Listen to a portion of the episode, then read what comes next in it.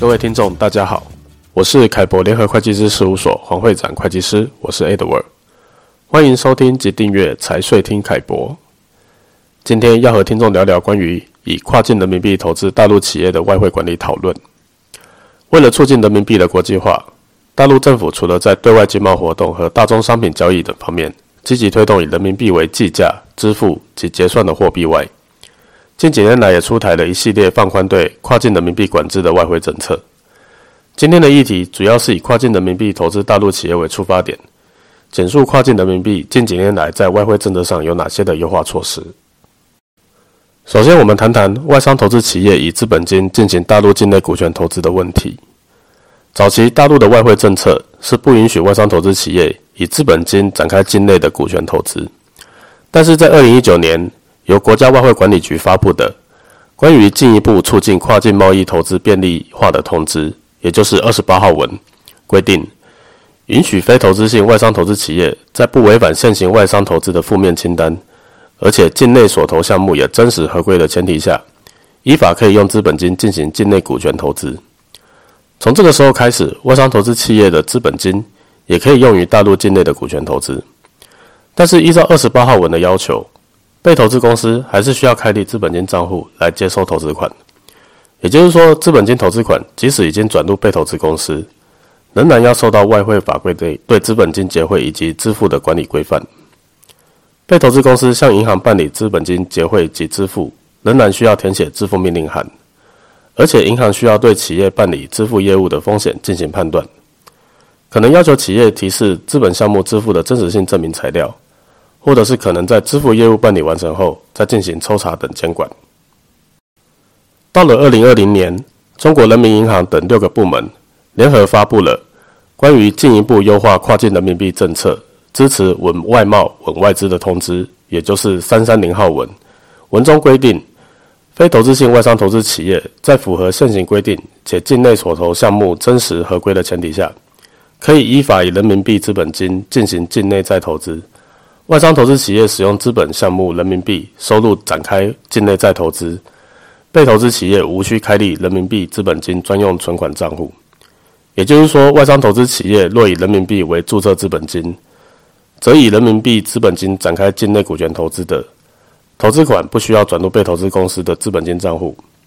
虽然资金用途仍需要遵守相关的规定，但是被投资公司已经不需要采用资本金结汇及支付的方式来办理支付业务了。接下来我们谈一下关于境外投资者将人民币利润所得用于大陆境内再投资的问题。为了鼓励境外投资者持续在大陆进行投资，大陆政府于二零一八年出台关于扩大境外投资者以分配利润直接投资暂不征收预提所得税政策适用范围的通知，也就是一零二号文。文中规定，非居民企业已分得的利润在境内进行的直接投资，在满足相关条件下，就分得的利润可以暂不征收预提所得税。境外投资者已分得的利润于境内再投资，比如像是新设大陆的企业，就资金流的逻辑来说。利润分配企业应该要把分配的盈余办理购汇汇出给到境外投资者，再由境外投资者以外汇资本金的项目汇进来到被投资公司的资本金账户里。国家税务总局在二零一八年发布的第五十三号公告里，对于前述资金流的逻辑，也说明了境外投资者可以通过开立人民币再投资专用账户来划转再投资资金。但是三三零号文。对于前述的规定有优化的措施如下：境外投资者将境内人民币利润所得用于境内再投资，可以将人民币资金从利润分配企业的账户直接划转到被投资企业或股权转让方的账户，无需开立人民币再投资专用存款账户，而且被投资企业也无需开立人民币资本金专用存款账户。也就是说，境外投资者已分得的利润与境内再投资的。再投资资金不需要先汇给到境外投资者后，再以外币或人民币资本金项目汇回到国内，而且再投资资金从利润分配企业直接划转给被投资公司的时候，也不需要转入被投资公司的资本金账户里。虽然资金使用用途还是需要遵守相关规定，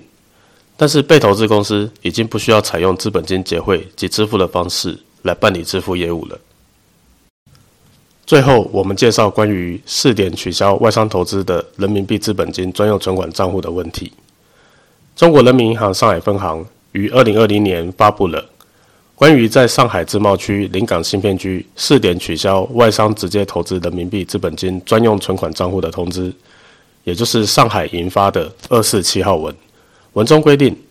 注册在临港新片区的外商投资企业以人民币出资时，可以不再开立人民币资本金专户，结算银行可以直接为企业办理人民币资本金入账结算业务。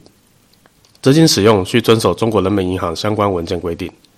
也就是说，在上海临港新片区注册的外资企业，可以直接用基本户或者是一般户来接收境外投资者汇入的人民币资本金。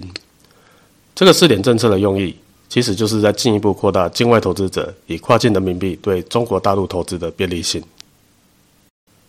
总的来说，大陆政府吸引境外投资者使用跨境人民币来进行投融资，其实是以其自身强大的内需市场来促进人民币国际化的一环。而对于境外投资者来说，如果跨境人民币在外汇政策上有便于使用的优势，则投资人不妨考虑可以用跨境人民币来办理大陆的投资事宜。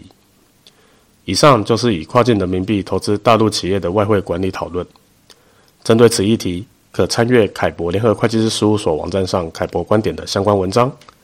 如有任何问题，也欢迎直接洽询凯博联合会计师事务所。谢谢大家今日的收听。